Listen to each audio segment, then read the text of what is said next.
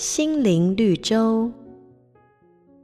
教授带着孩子在水果摊上挑选水果，小贩很不耐烦地说：“先生，到底买不买？不要这样挑来挑去的。”教授礼貌地回道：“要买，要买。”接着把挑好的水果交给小贩，小贩不以为然地说：“这很贵哦，你买得起吗？”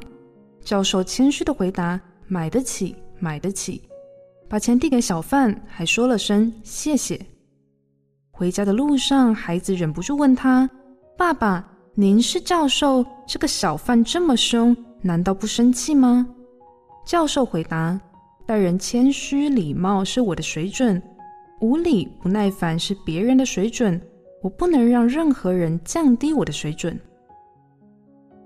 不被别人的言语影响心情，改变我们的生活态度，正如圣经箴言说。”不轻易发怒的胜过勇士。一个人想要靠着自己的能力去控制情绪，其实并不容易的。最好的方式是向天父倾诉，让他安慰你，并开拓我们的眼光与心胸。和平之子耶稣就是战胜情绪最好的朋友。